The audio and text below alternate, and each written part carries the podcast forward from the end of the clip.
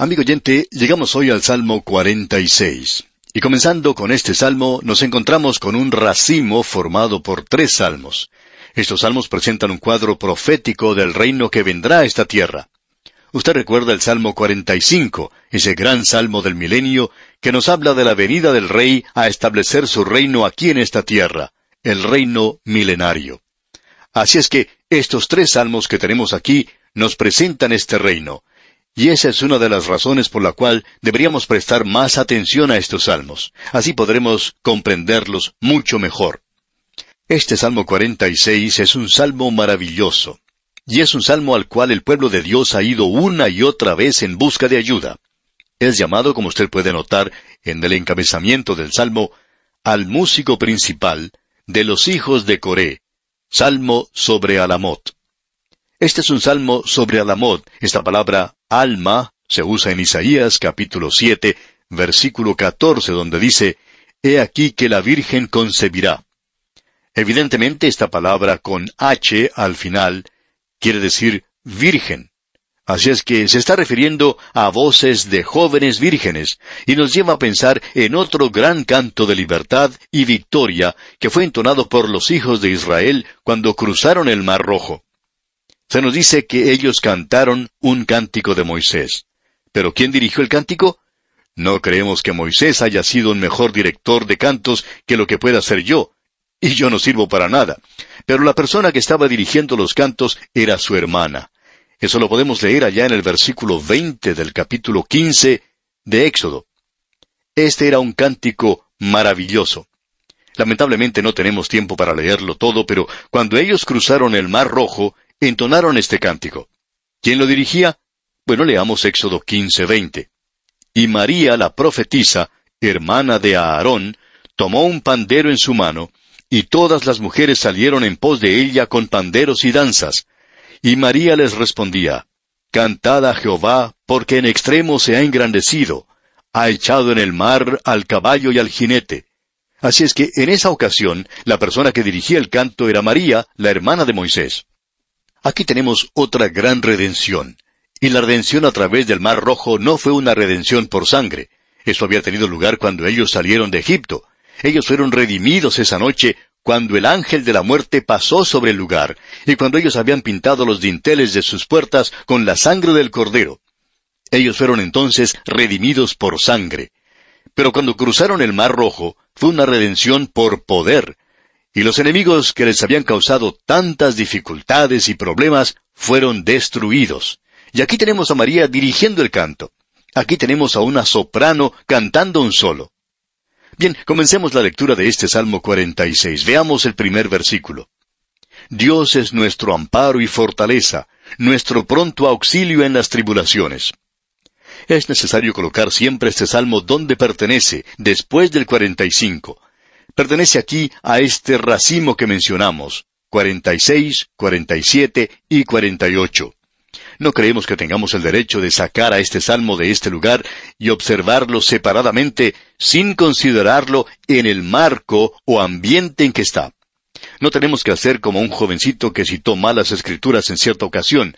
A él se le pidió que diera una definición de una mentira. ¿Qué es una mentira?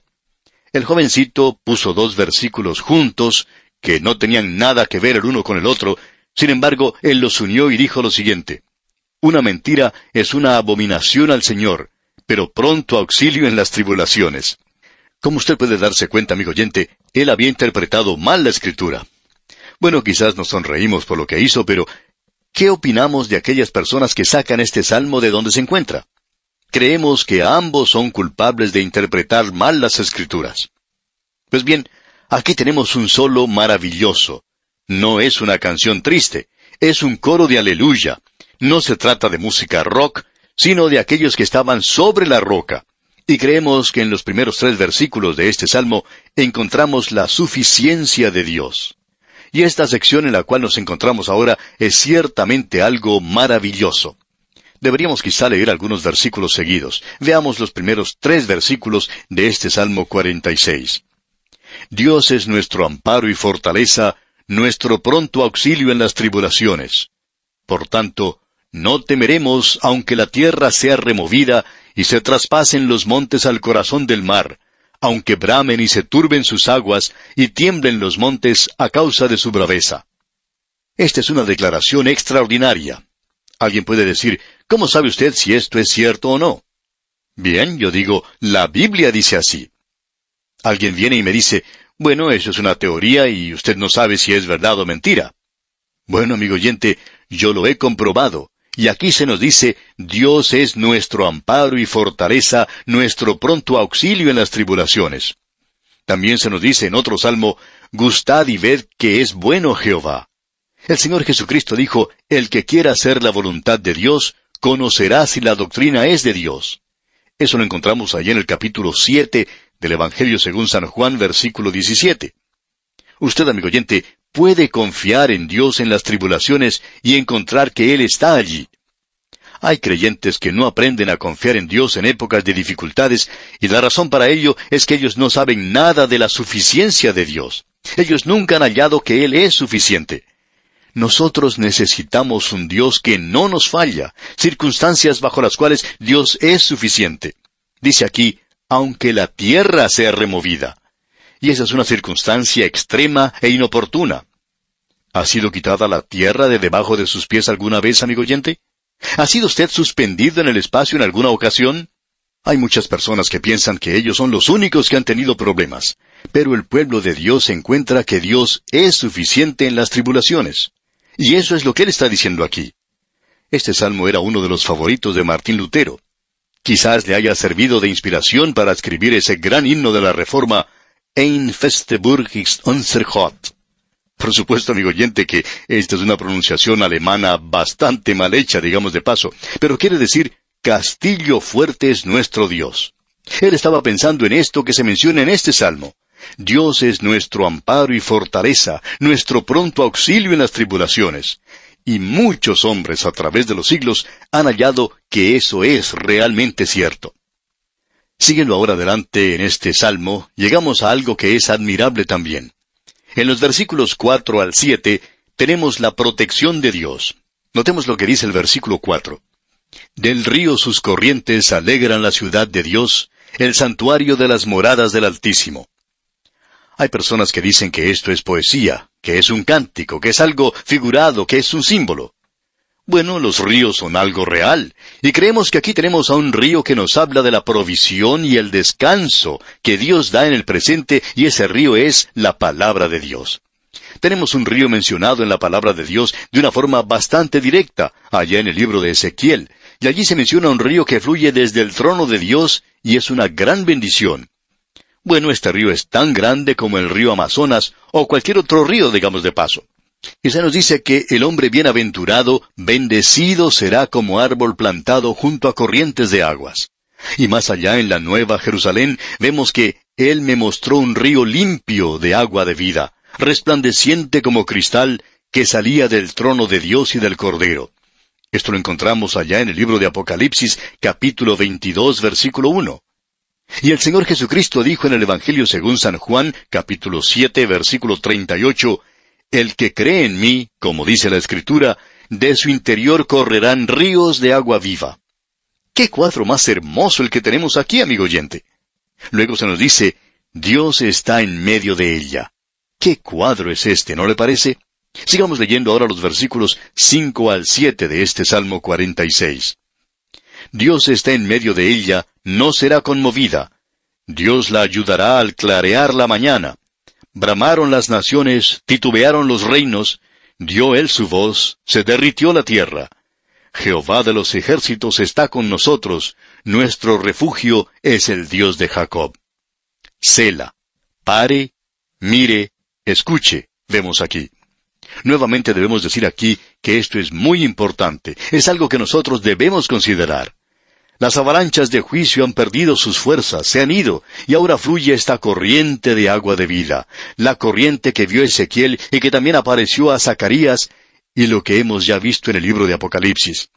Y aquí en este salmo vemos este glorioso río que suple las necesidades de los santos de Dios, y todos están plantados al lado del río.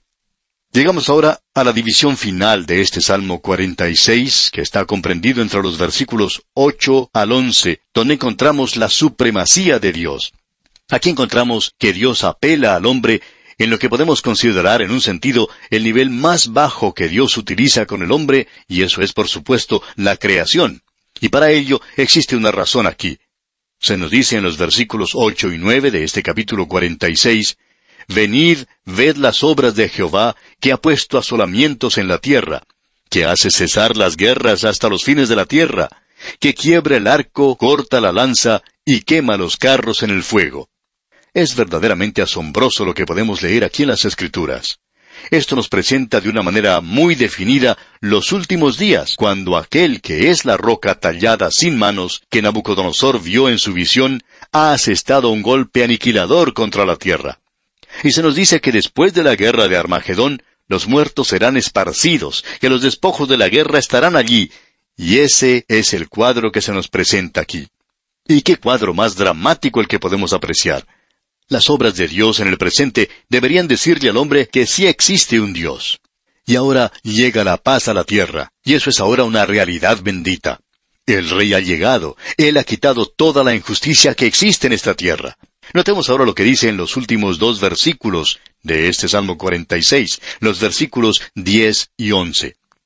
Estad quietos y conoced que yo soy Dios. Seré exaltado entre las naciones, enaltecido seré en la tierra.